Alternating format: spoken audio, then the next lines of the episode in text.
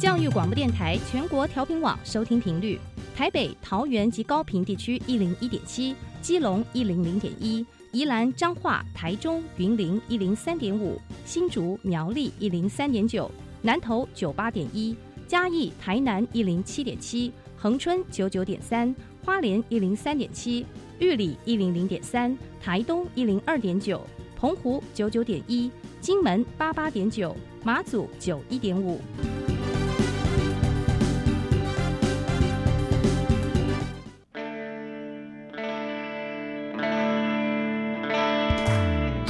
时时有惊喜，生活处处是学习。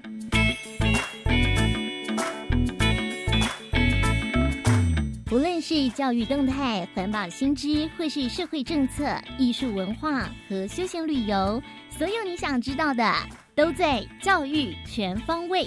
每周日上午十点零五分到十一点，邀请您与我们一同打开学习新视野。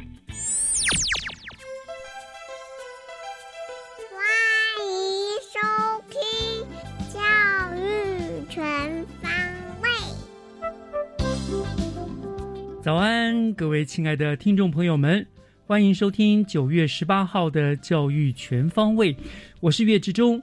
每个礼拜呢，都期待在这个时段和听众朋友们透过教育广播电台的频道或者是 Podcast 来进行交流。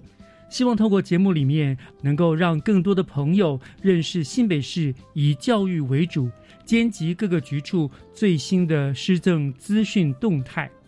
那么这个礼拜呢是单数周，照例的，我们三个单元都会以教育作为主题。那么首先就让我们一起进入今天的第一个单元——学习加油站。学习加油站，掌握资讯，学习价值。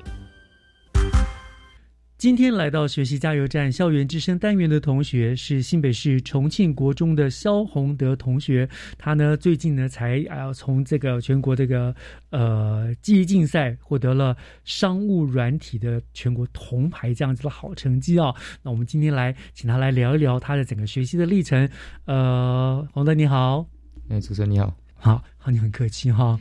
好，那跟我们听众朋友问候一下，同时跟大家做一个自我介绍好吗？嗯，好，大家好，我是重庆国中的肖宏德，然后我在学校有参加记忆竞赛跟技能竞赛，然后我是这次是技能竞赛上万里设计的全国第三名。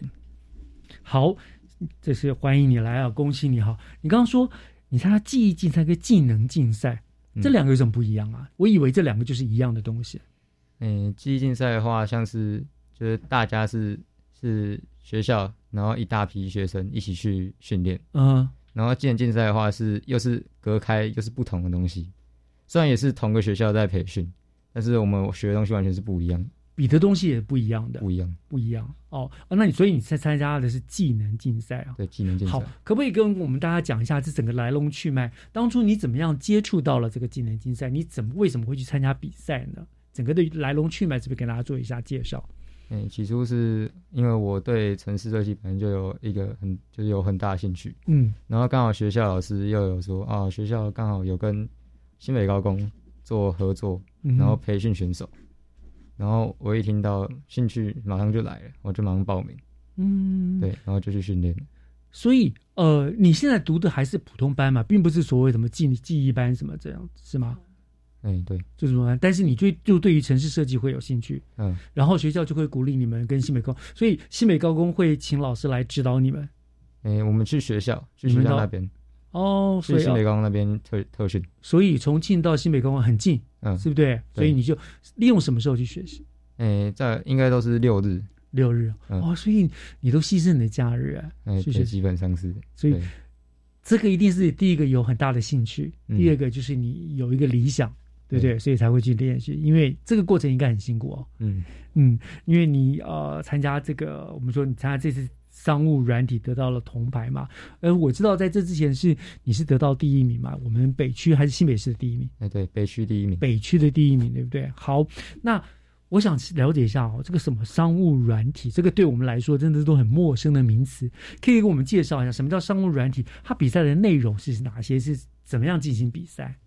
诶、我们一开始我们里面写到语言有包含到 C Sharp，然后跟 SQL Server，还有 Visual，这次的比赛内容是这些。啊，SQL 跟 C Sharp 是在写电脑的后端，像是我们 Windows 打开有一个叫 CMD 界面的东西，就黑白画面，我们就在写，在控制电脑的后端。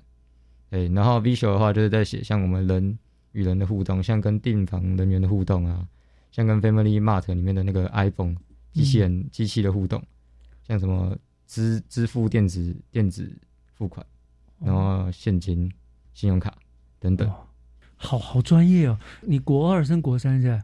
也、没有，我现在已经确定保送新北高中了。所以就升高中了，对你高国中升高中生，你已经会这么多厉害，什么电脑后端很多名字我听得像鸭子听了呀，听也听不懂。这样子，我请问一下，所以像骇客就是你们是不是就是你们这种人会做的事？哎、这个骇客的部分我是不太不太知道，因为我还没有去尝试攻击过别人。哎不用去尝试这个东西，我只是开玩笑。我只是说，就是你像你们这样就可以成为像骇客，因为你们很懂后端，呃，电脑后端这是怎么样的一些程式的过程，所以你们可以去设计，但是同样你们也可以去化解、破开、破解，对不对？是不是这个意思？破解我是不太破解这一部分，还有这这一部分我是不太知道。嗯，好，不要不要，感觉好像一直在鼓励你去做这个。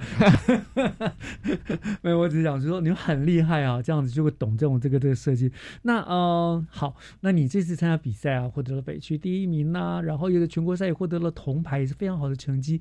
整个比赛的心情如何的？哎、真的是很兴奋嘛，然后、但是也很紧张。嗯，啊，我先讲我得到全国，哎、先先讲得到区赛第一。嗯我当初就坐在教室，然后很忐忑不安，因为是十点公布成绩，嗯很忐忑不安。然后就因为有跟老师讲好说，呃，如果有有得名的话，在窗户那边跟我比数字 一二三，对。然后当我看到那个一的时候，我直接从座位上跳起来，那个桌子差点翻掉。对，那时候超开心。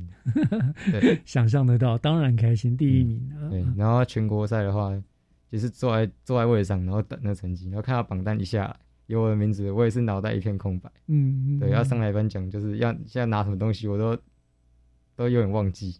对啊，都很空白，都是工作人员叫我上去，我才上去。对，这是你第一次参加这个比赛吗？诶、算第二次。第二次？对，因为哦第一次、第一次接触的话，会觉就是这个语言相对来讲，对我们来讲比较难。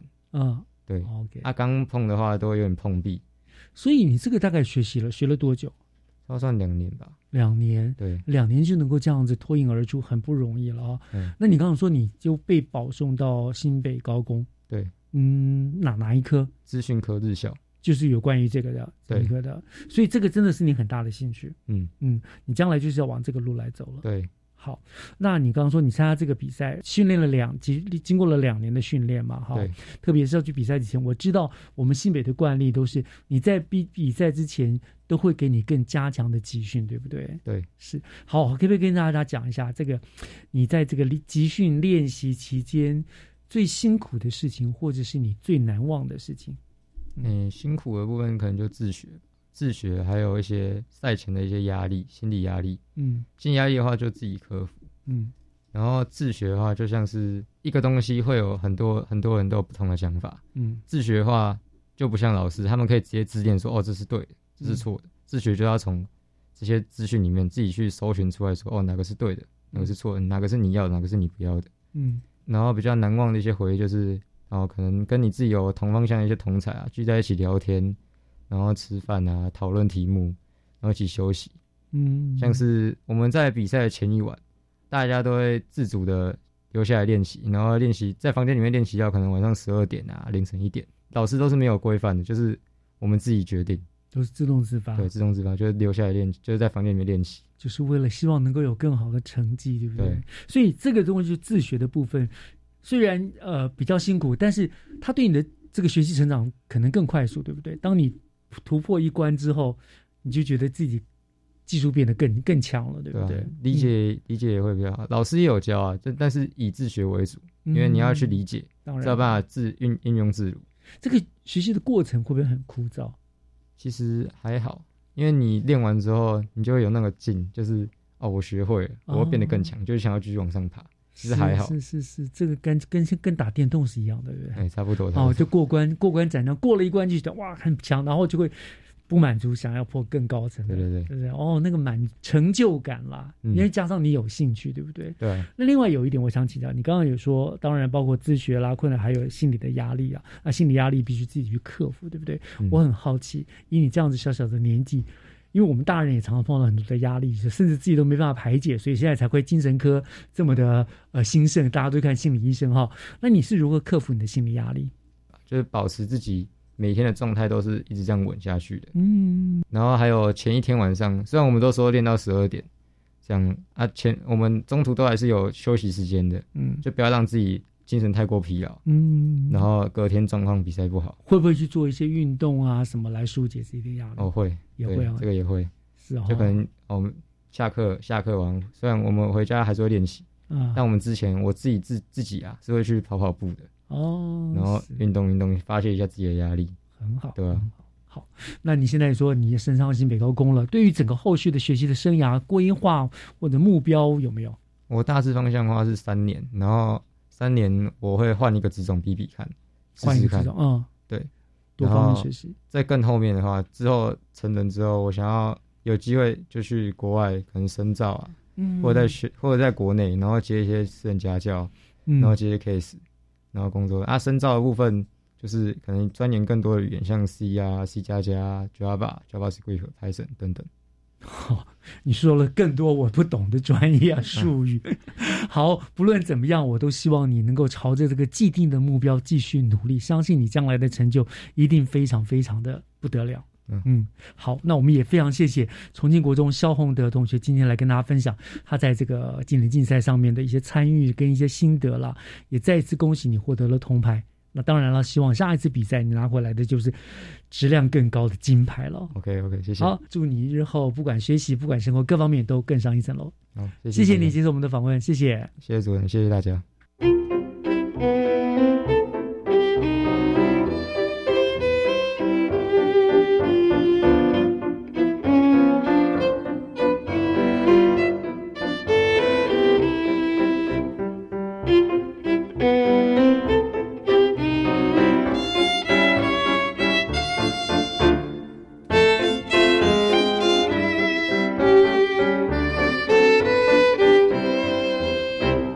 接下来请听教师小偏方。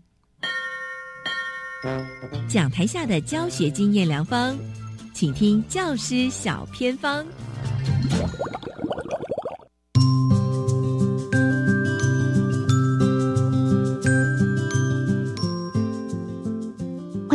听众朋友收听今天的教师小偏方，我是季杰。今天呢，要带大家来进入角力特色社团。大家知道角力是什么吗？而且呢，角力怎么样跟教学做一个结合，并且可以融入学生的生活里。今天非常开心，可以邀请到了新北市新店区双城国小的丁兆义教练，在空中跟我们做分享。Hello，教练您好。你好，我是丁教练。教练，请问一下，到底什么是脚力呀、脚力，简单来讲，就是我们从古时候人类就是要生存嘛，然后要有争地盘啊，或是搏斗的时候在用的，然后延伸到现在就会变成一个有规则的运动。那脚力这项运动，它的竞赛方式、呈现方式是怎么样呢？因为我是在国小的阶段，那我们的比赛一回合一分三十秒，然后中间休息三十秒后还有一回合，是用分数来计算。将对手摔倒的话呢，从站着让他躺在地上就是四分，那相差十分我们就完成一场比赛，或者是在半途你可以将它压制，让它躺在地上，然后你身体盖住它，它不能动的话，那就是完成一个压制的动作，就直接赢得比赛。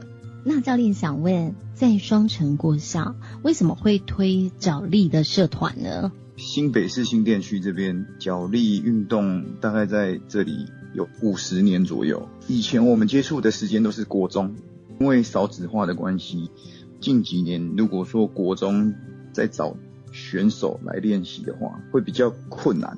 自己练了，毕业之后，教练这边就说，国小的部分有没有办法先让他们去接触这个运动，让他延续到国中、高中到大学这样。所以教练，我们现在就是在小学生跟找力哦，这项算是运动。那想问一下，我们双城国小的社团的社员要怎么招募？那你们又在什么时间做练习？社员的招募就是我会平常都在校园里走动，然后会看到很多孩子，会询问他有没有意愿来参与试试看。曾经有一个很特别的案例，就是我看到有小朋友在走廊上打架，然后我就觉得，哎，怎么这么有天分？这样，我就去找他的时候，他有点紧张，他以为我要处罚他这样，然后我就说有没有兴趣来我这边？我们是有规则的打架。那不要跟学校的人打，我们去跟校外的人打。然后这个孩子就很有兴趣，就跑来了，也很厉害的，在毕业前拿了好几个全国冠军这样。所以现在双城国小的找力社团有哪些很棒的成果啊？这几年在全国的小学比赛里面都有团体冠军，还蛮多次的。那教练怎么样带领学生呢？你们都用什么时候来做练习？然后你都会。教他们什么？时间的部分，我们是每天的早自习时间。那一般的学生都可能在教室等第一节上课，那我们的学生就会先来练习。下午的部分就会用四点到五点放学后的时间，可能大家都回家了，那我们的孩子就会留下来再多练一个小时再回家。在带的过程当中，你会用什么样的方式来训练学生呢？因为我带的是国小阶段，其实是一个启蒙的状况。我希望就是以他们有兴趣继续玩这项运动，通常都是用鼓励的方式，比如说他的一点点进步，那我们就给他口头上的鼓励，让他更有动力的去练习。这样。那教练，你觉得？找力这样的推动，对于学生的生活有没有什么样的影响或改变？因为我后来这些孩子，我们集中后就有成立体育班。应该说，不管什么运动，就是体育，其实在训练上是有些辛苦的。跟一般的没有练的人来说，辛苦的训练，他会有很多收获。比如说，我们是团体生活，大家的感情就会不一样。那再就是他们会比较有。团队合作的意识跟荣誉感，在这阶段，我们参加的比赛，他可能有输，那输怎么在面对下一次的比赛，回来要怎么做调整？那赢的人，他要能够在赢的时候能回来能够再进步，那我们也都要在各方面去多做训练跟鼓励。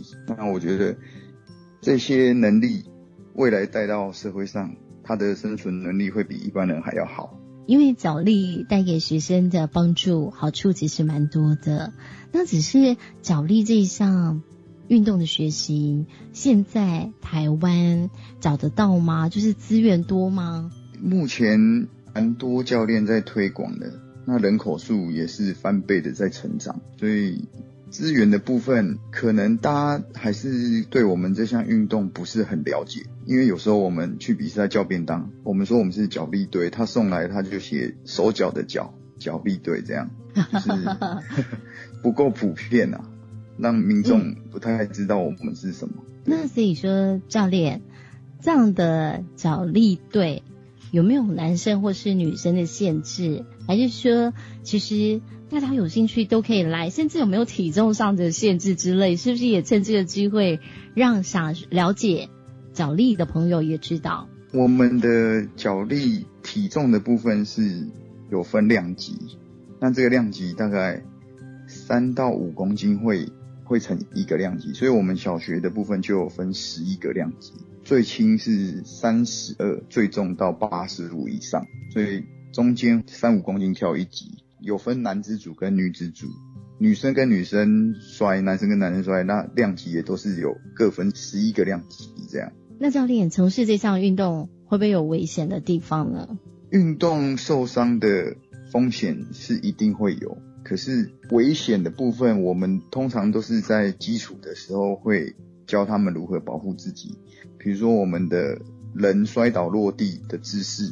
那我们平时也会有很多翻滚的动作，就是让我们跟地面接触是能够把那个力量化到最轻，然后最安全。那教练想问哦，所以学生们想要参与都可以。那你们是开放高年级吗？还是每个年级都有机会加入双城国小的角力社团？我们原则是高年级为主，那中低年级是以社团的方式来加入。高年级我们是体育班。今天呢，其实真的也非常谢谢我们的丁兆义教练哦，可以带我们认识脚力这项运动，而且也让我们知道双城国小的推动是很棒，而且呢有丰硕成果的。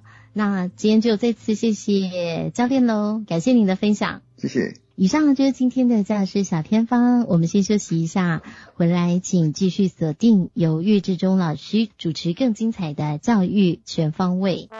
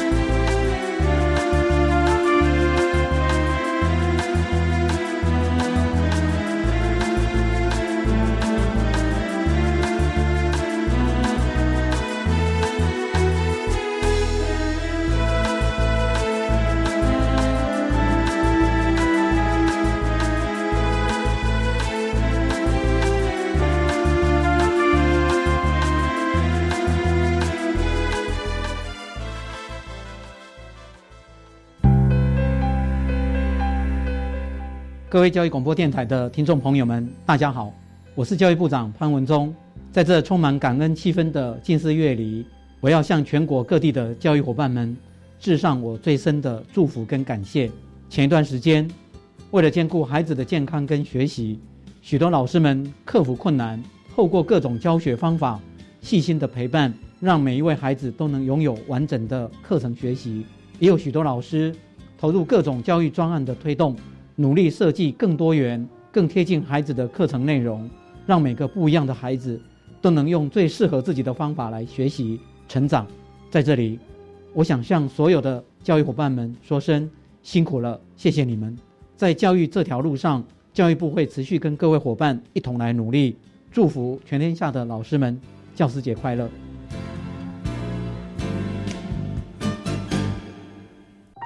济自立青年攻读计划是结合政府机关、公营企业、公股银行及特邀机构等，提供多元且专属的攻读机会。全台各地都有开设职缺，欢迎大专院校三十五岁以下的经济弱势在学青年踊跃参加，让青年在学期间可借此经济自立，提升职涯发展竞争力。更多职缺讯息，请到 Reach 职场体验网查询。以上广告是由教育部提供。合唱无设限，我们是台北室内合唱团。您现在收听的是教育广播电台。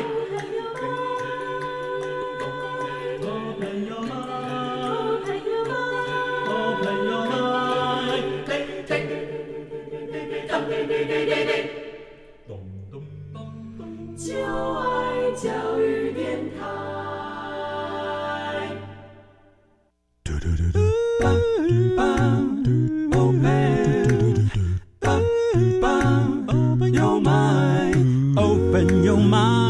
就爱教育电台。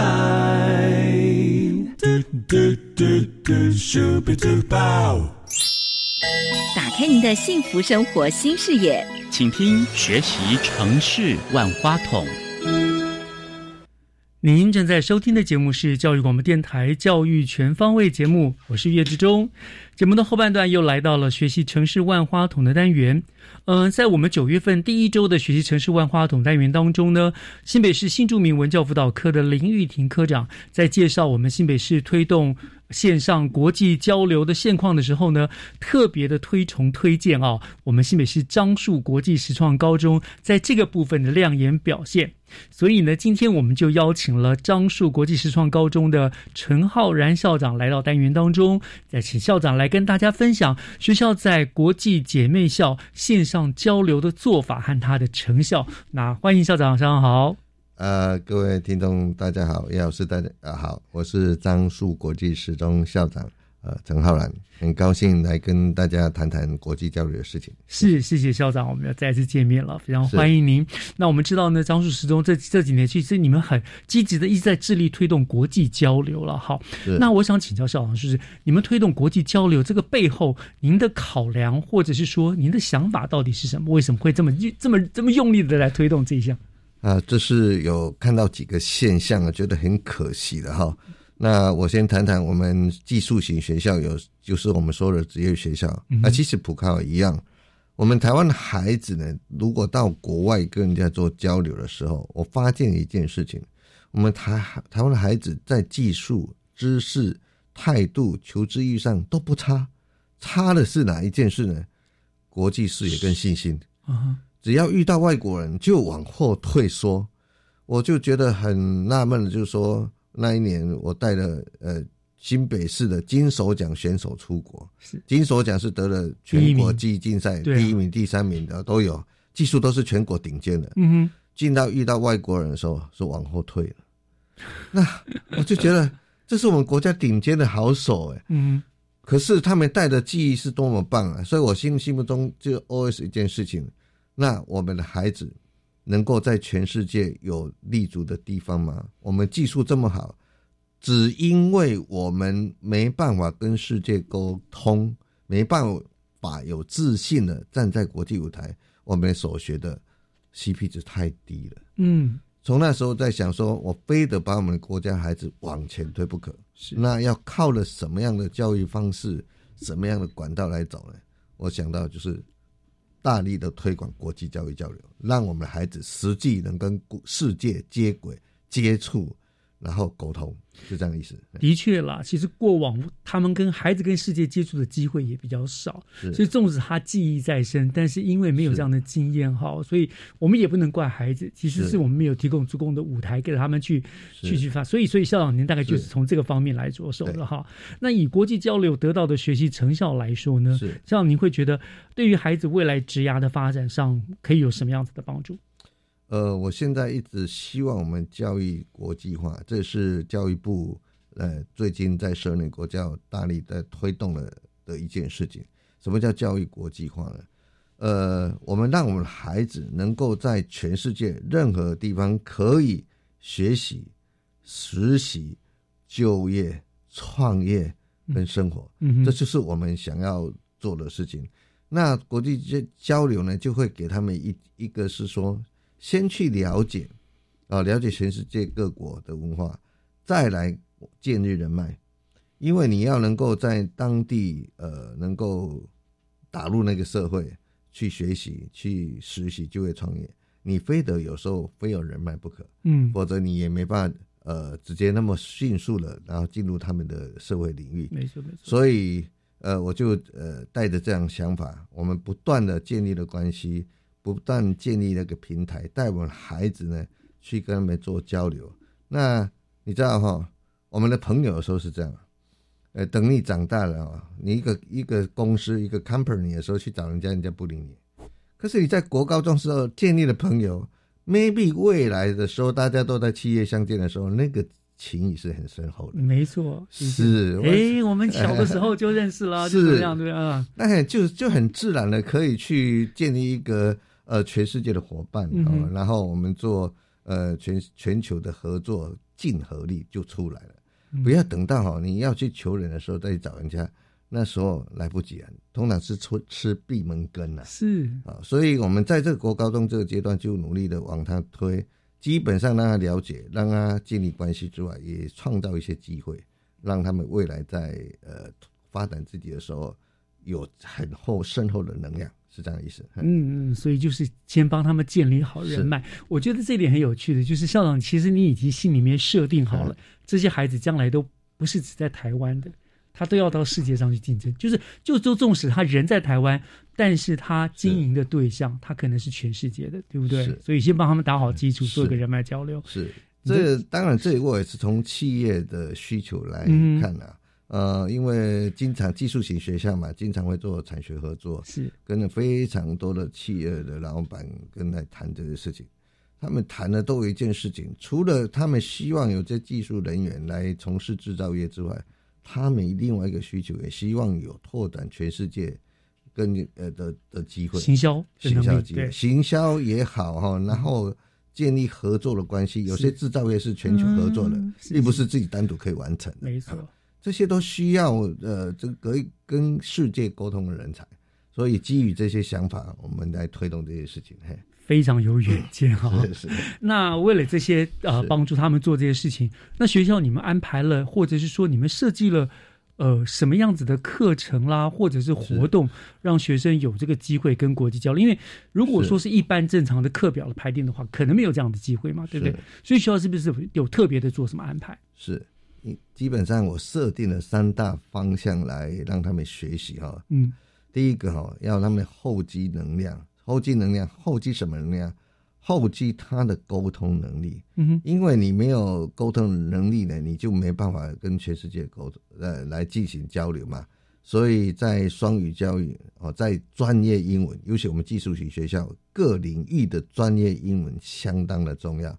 所以我推了专业英文的的课程、国际教育的课程，来让哎不双语教育的课程，来让他们学习后继他们沟通的能力。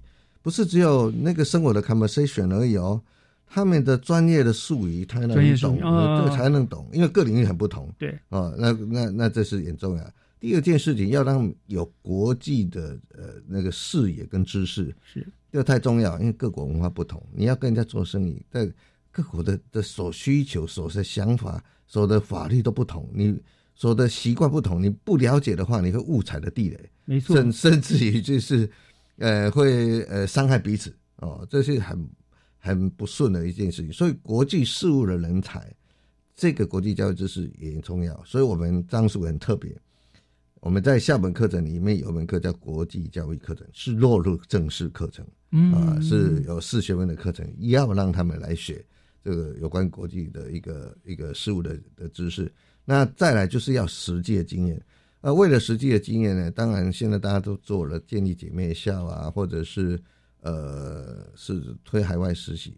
那我也是在这这方面呢，非常的着力很深。所以我们每一年都会派我们的孩子到法国、到日本、到美国去做记忆的学习，真的是学习。还有英国，现在英国也跟我在谈这些事情。嗯，那我就就觉得说。实际的经验去了之后，孩子回来才会告诉我，哦，他所学的真的用对了，还有哪边不足。所以我们在推这国际教育呢，不能够闭门造车，只有在国内自己做。你所因为所做的所谓合适，是不是要把它推上去，跟人家实际的接触，这才是最重要的事情。没错。所以我们现在都好像跟一个比赛的模拟赛一样。哦，我们要打一个棒球，要去打洲际杯，是不是有个模异地训练模拟、模拟的一个比赛，类似一样？所以在这个时候，我也推动实际的呃的交流的活动给他们，甚至于呃，感谢新北市教育局，我们办的那个每年都会办论坛，国际青年论坛，邀请世界各国的孩子来跟我们大家共同谈一个主题。那因为疫情关系，很可惜啦，我们这两三年都停了。但我们慢慢要启动了，我明年我们就这个主题要呃那个论坛就要启动了。嗯，我们定了一个很先进的主题，要让全市的青年来共同来来来发想、来创造、来交流，那叫做碳中和。碳中和，耶，是二零五年的这个全世界的近零排放哦，那个近零哈近碳的这个碳零零碳计划，嗯，这些都是。现在如火如荼要做的事情，是因为地球暖化的关系，企业的责任，还有人类生存生存的永续都在这里。所以，我也讲基我们技术型的学校基本上都会面临这个问题。所以我们集合这个年轻的这个世代来共同为这个主题来发想、来解决问题啊，来做交流。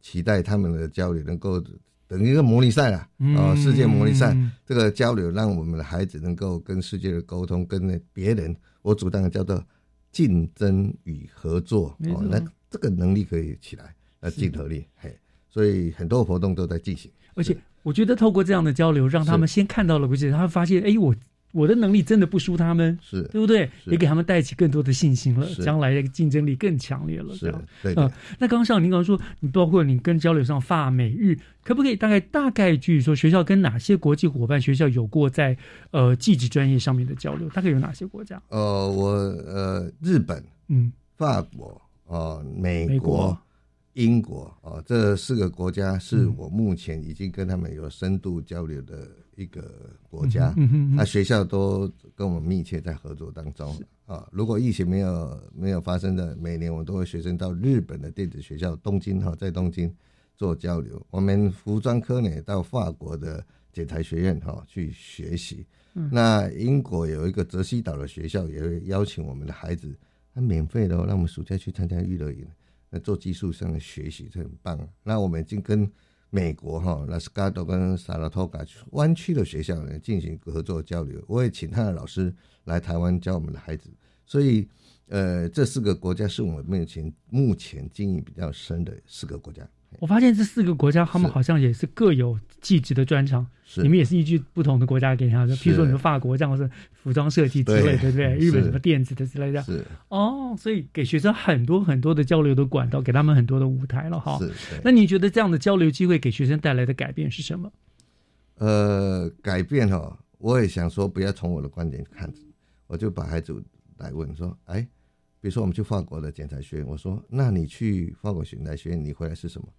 他说：“我的技术的视野完全改观了。原来他们技术追求的是这么深、这么严谨、这么完美。嗯，去到电子学校，日本东京电影学校才发现，哦，他们技术的的一个先进程度也比我们高了啊，比我们快了，更深了，然后更接近企业界也更好了，是这样的意思。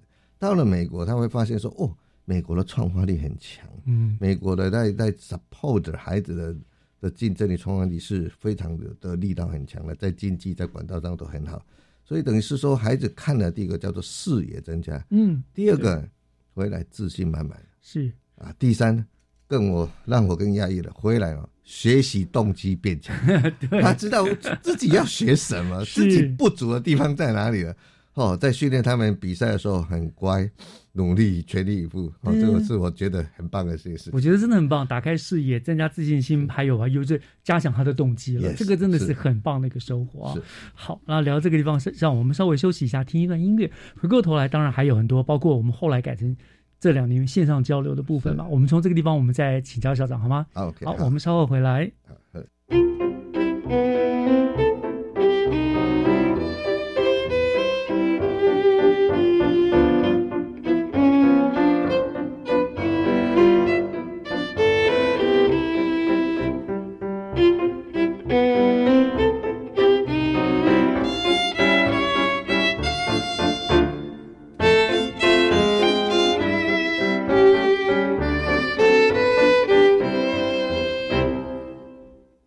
Open Your Mind，就爱教育电台，欢迎回到学习城市万花筒的单元，我是岳志忠。今天呢，我们很荣幸的能够邀请到新北市樟树国际实创高中的陈浩然校长来跟我们谈一谈呢，他们学校推动的国际姐妹校呃线上交流这个主题。但是前面呢，我们聊的都还是一些呃学校为学生们。这个国际交流视野所做的一些努力、一些准备，哈。那校长，您刚刚提到了啊，帮他们做了很多上面的交流啊，跟不同的国家。那在整个办理这个过程当中，您有没有呃印象特别深刻或者说是感动的事情？呃，我其实，在办理这个活动当中哦，有一次是让我呃，也跟大家所有新北市的老师，还有那时候教育局局长龚亚文，哈，还有我们的局。诶，所有副局长都感动一件事情，就说，当我们办了论坛的时候，记得我第一次办论坛的时候，嗯，那我们邀请全世界的高中的学生来跟我们孩子一起办论坛，那结果办完之后，我们在聊一件事，哎，我们国家的孩子其实不差，哎，讲的头头是道了，我这个在那技能上、技术上都比外国的孩子同年纪的孩子其实更好、更专精、更精熟。但外国的的那那些教授、校长、高中老师也说：“哇，你们的孩子怎么这么棒啊？我们实在是觉得，呃，叹为观止，观止而追赶不上。但是，所以我们发现一件事：我们孩子并不差。嗯，但是我们我们另外一个发现，我们的孩子英语力不足，就差了这一件事情，让我们没有在国际在舞台上给他们发光发热。”所以那一件事情给我们其实不是只有我，我们整个新北市的所有寄子学校的校长老师，呃，很深刻的印象。从此后，我们就很敢大胆的 push 我们孩子往前走，因为我们不差，就差了一个英语力而已。呃，这个是我一个特别的 surprise 的一个地方，是的。是校长也是很勇敢哈，在未知的情况下就毅然决然办了这样的活动，结果没想到有这么大的收获，对不对？给学带来大的很大的一个帮助啊。好，那呃，这个呃，为了帮助学生能够顺利的进行国际交流活动了啊，在学校内，当然校长刚刚也提过，给了他们很多帮助。那好像贵校还有一些校长，您有一安排一个非常特殊的课程跟训练，是不是？哎，是的。那当然了，我们孩子一趟出国哈，就是花了钱哈，花了时间，付出代价不少。我怎么总希望我孩子学的满满的回来？但是当然，我我会建构这套课程的原因，是因为我也是从实际经验上带孩子出去，发现他们需求在哪里。譬如说，我们带孩子出去，经常是要参观企业，尽管要参观学校、参观工厂。那也那些人的 CEO 也好，经理也好，都很热情的招待我们这些孩子，因因为真的看到我们孩子七年的努力，那都会给我们解说或者演讲，讲完之后都会问我们孩子啊，你有什么想法？我常常常认为那一刻就是我们 always silent，就常常是最安静的时候，大家都觉得很不自在，嗯，所以那我们孩子到底听懂不懂，到底有没有感触，我们都不知道，所以。这是第一件事情。第二个，我们一刚刚重复讲一下，我们常常会让他们孩子啊，就是彼此高中高中生见面谈话。只要我们孩子跟人家在一起的时候往后退缩，不知道干嘛，吃饭的时候也不知道讲什么话。其实有时候我们人际关系在正式场合跟非正式场合的建立关系是很重要的，尤其在国外，呃，常常我们交流的时候有个 welcome party，welcome dinner，对不对？那 welcome dinner 这个是他们他们 social 的很重要的一个形式，我们孩子都不会。所以为了这样，哦，我终于懂了，我们要如何在行前训练的时候一套课程，让在国际交流出去的时候能够做得更好。所以我就开开发了七套，呃，大概是六七种课程。哦，第一种，呃，就是我说的，我们要去听演讲的时候，你如何发问？嗯，所以出去前呢，我们都要训练他提问题，他听懂提问题啊，不会尴尬哈，但是你也会有收获这样子。第二个，如果在非正式场的时候，如何跟人家 social，跟人家怎么聊天，聊什么东西？是，像台湾人有时候问说啊，你收入多少？How much your income？这是不礼貌的行为啊！对对对对对对。How old 啊？因为不对，你知道吗？你问人家年纪的，这 在国外是不舒服的一件事情，你知道？但是我们孩子就不懂了，就就。所以这些的 social 我也教他们怎么去去处理啊。再来就是。我们参观校园的时候，如何去记录下来人家好的地方？嗯，哦，类似这样参观文化的时候，如果看他们生活食衣住行，你如何去观察？有有趣的我一件事哦，我带我们的孩子去日本，我怎么训练他们做文化观察？我就去他们就 Uniqlo 门口，我就说你站在门口这半小时内给我记录男生女生多少人进去，大概年轻的年纪大的记录一下给我看。哎，这个数字很有趣哦。这半小时出来的时候，他们会发现哦，进去的人可能呃年轻人比较多，第二个女生比较多，第二、第三个他们大概哦会用多少时间出来，类似这样的一个问题，哎，知道他们生活习惯了。哦，所以这样的训练呢，让孩子去交流的时候会收获满满，是，而且会带着自信哦。比如赶快发问的，对不对？嗯。收学的时候有来有往啊，不会静静的那么吃饭，吃完一道饭等下一道饭，那个是下一道菜，那个是很尴尬的一个场面，人家 也不是很舒服的哈。嗯。当然，再来我们还有一些通关的礼仪哈，这些要教孩子的哈的的去处理的问题，所以等于这一套课程就是在国际交流。呃，前的一个整个一个培训的课程，那这套课程目前也是提供给国教署呃那个国际交流了，他们在推动 SIB 的全国的课程的一个参考范例，是。是这样意思，非常生活化的一个这个训练哈，很实用，对不对？也是一个国际这个礼仪。文化礼仪的一个一个指导啦，我觉得这个很重要。社交礼仪这个的确是很重要，很有意思哈。那好，那现在我们回到了某一个主题了，就是疫情的关系，所以呢，近年来我们交办交流的方式多半你改为线上交流了。那我听听说这个资料上面说，呃。呃，张氏之中那边呢，曾经跟成立校内的团队，跟美国流行服饰跟资讯科专业课程的师生做线上共创，讨论永续的议题，并且一同参加了国际青年论坛。好，那请问校长，就是这个您这样的这个合作经验，跟大部分老师认知的那种呃网络国际交流，又有什么有什么样的不同呢？呃，应该这样说，第一个我想要展现一下技术学校、技术型学校孩子的特质，让特性能够展现出来。第二个，我希望他们在交流当中不要只有呃那个生活礼仪的 say hello 这些事情，我希望他们是不是共同创造做是一些什么事情，共创竞合力，这是我的理念。所以我推动这个时候，希望我们跟跨国来合作设计啊，为那个主题设计啊，制作成品出来。这个理念就是一直在我的脑海推动着。所以我也试着跟让孩子去做这件事情。当然，这不是在疫情来我才这样做，疫情前我这样做，只是刚好疫情来的时候，这件事等于学习不中断，仍然可以继续执行这样的意思。那这段期间就跟老师颠覆的概念，就是说，哦，这个其实比以前的交流还累，因为以前交流可能备课一一次，然后线上大家还 say hello 讲讲一次，然后就结束了。我这不是诶，我长达九个月。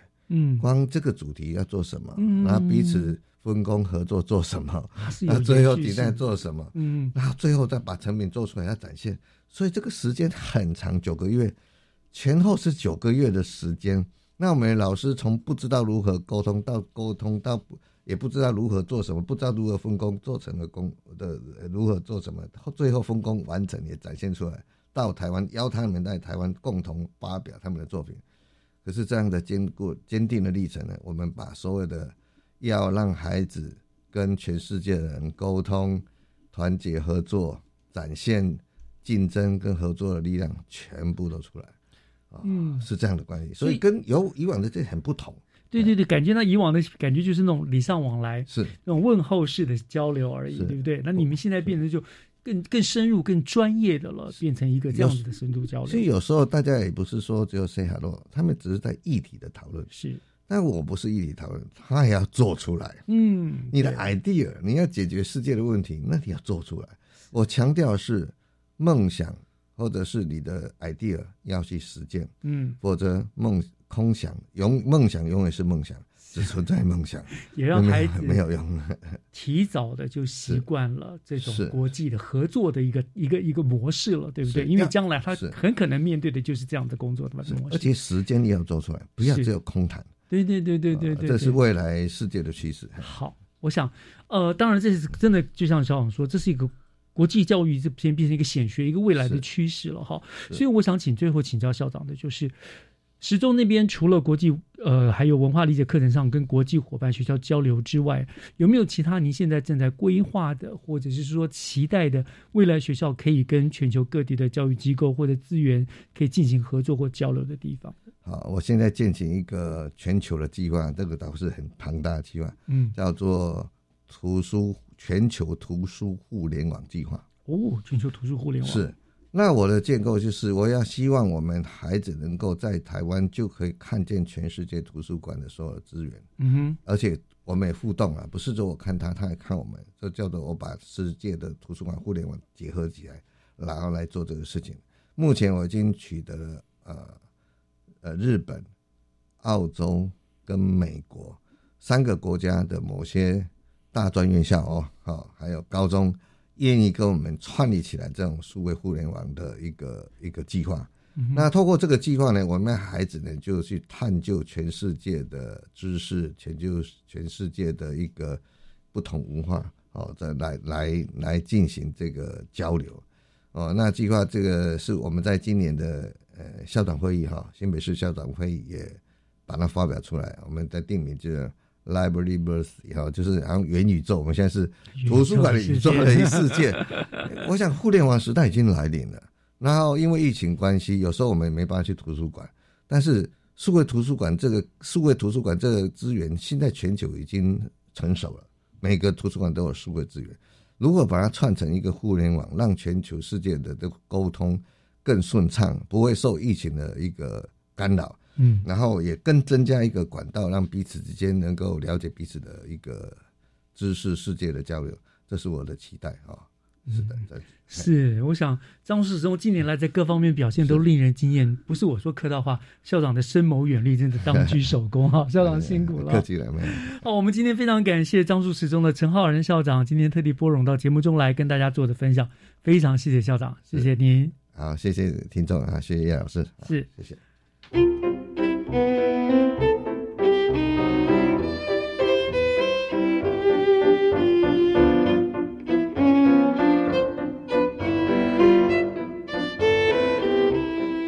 感谢您收听今天的教育全方位，我是岳志忠。